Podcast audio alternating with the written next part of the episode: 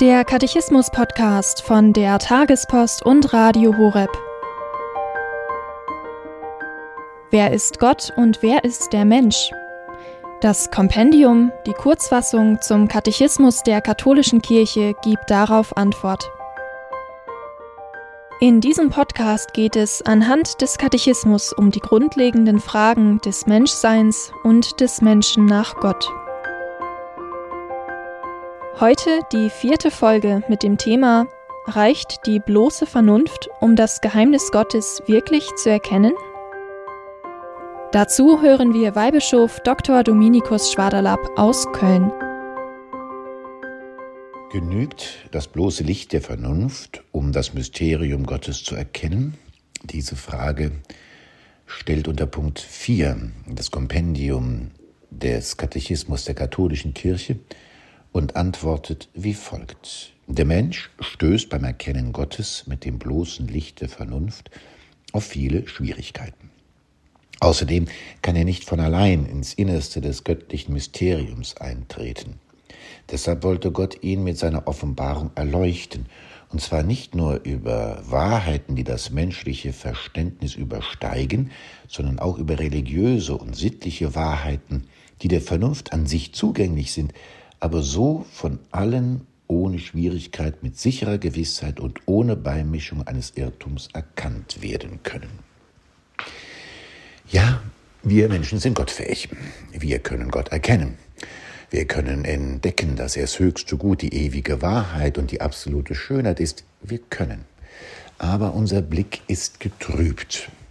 Da ist die Sache mit der Sünde, der Ursünde dass eben die ersten Menschen sich in irgendeiner Weise gegen Gott entschieden haben und dass einen Riss zwischen Gott und Mensch, zwischen Menschen untereinander und auch im Inneren des Menschen diese Risse zu finden sind. Und diese Risse bedeuten auch, na, dass die Wahrheit Gottes, die einmal am Beginn der Schöpfung vor der Sünde in aller Klarheit und Schönheit unmittelbar sichtbar war, nun wie in einer Nebelwand ist. Schemenhaft können wir manches erkennen. Und wir deuten manches, was in diesem Nebel zu sehen ist, so oder so. Und so gibt es widersprüchliche Auffassungen von Religion, Glaube und Gott. Gott will uns diesen Nebel, diese Nebelwand wegnehmen, dass wir ihn tiefer erkennen ja noch tiefer erkennen, als die ersten Menschen ihn erkannten. Er gibt sich zu erkennen. Sich zu erkennen geben, sich offenbaren, das ist etwas sehr persönlich. Adam erkannte Eva und sie gebar einen Sohn. Die geschlechtliche Gemeinschaft wird in der Bibel als Erkennen dargestellt, weil es ein sich öffnen, sich überlassen, ein sich verschenken bedeutet. Gott verschenkt sich, indem er uns wirklich sein Herz öffnet und uns Einblick gibt. Und so gibt er sich uns zu erkennen als der dreifaltige Gott aus Vater, Sohn und Heiliger Geist. Kein Mensch könnte auf eine solche Idee kommen. Und so gibt er uns auch mehr Hinweise darauf, wie wir wirklich gut handeln und wirklich zur Fülle kommen können. Die zehn Gebote beispielsweise, sie sind mit der natürlichen Vernunft zu erkennen. Es gibt Untersuchungen, die sagen, eigentlich in jeder Gesellschaft gibt es am Ende auf dem Boden die zehn Gebote in irgendeiner Form. Faktisch werden sie von manchen, manchen nicht erkannt. Da ist eben dieser Nebel, der manches eben nicht erkennen lässt. Die Offenbarung Gottes im alten Bund und dann noch mehr im neuen Bund sie enthüllt, dass die zehn Gebote tatsächlich die Grundlage sind. Und dann geht es noch weiter im neuen Bund.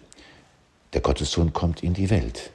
Und er sagt von sich, der Menschensohn ist nicht gekommen, um sich bedienen zu lassen, sondern um zu dienen und sein Leben hinzugeben als Lösegeld für viele.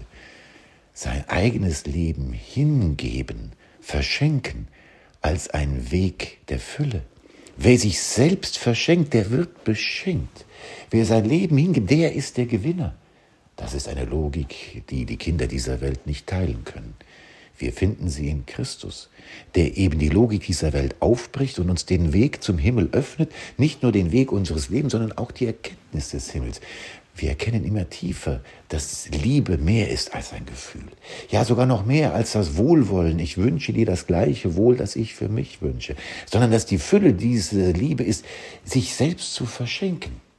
Beispielsweise die Eheleute verschenken sich, wenn sie am Altar stehen und sich das Versprechen geben, verschenken sie sich einander. Sie vertrauen sich in der, in der ganzen Person ohne Grenzen dem anderen an.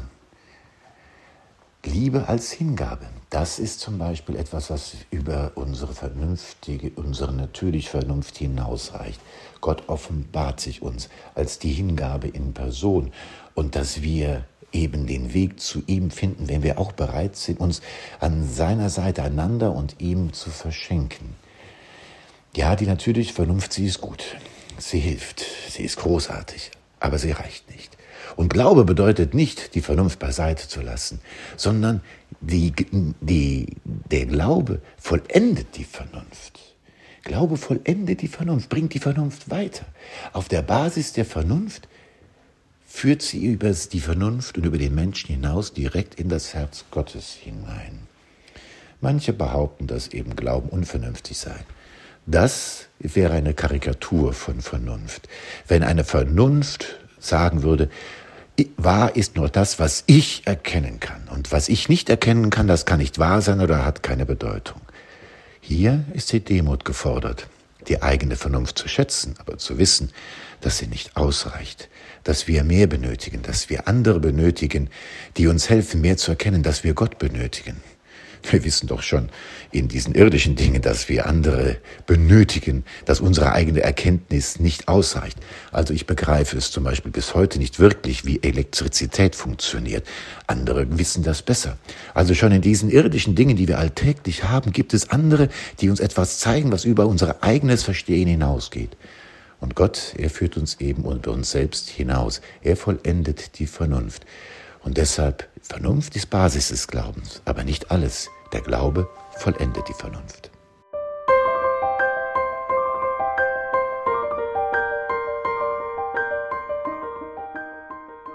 Das war die vierte Folge zum Katechismus mit Weihbischof Dr. Dominikus Schwaderlapp aus dem Erzbistum Köln. Hier beim Katechismus-Podcast von der Tagespost und Radio Horeb.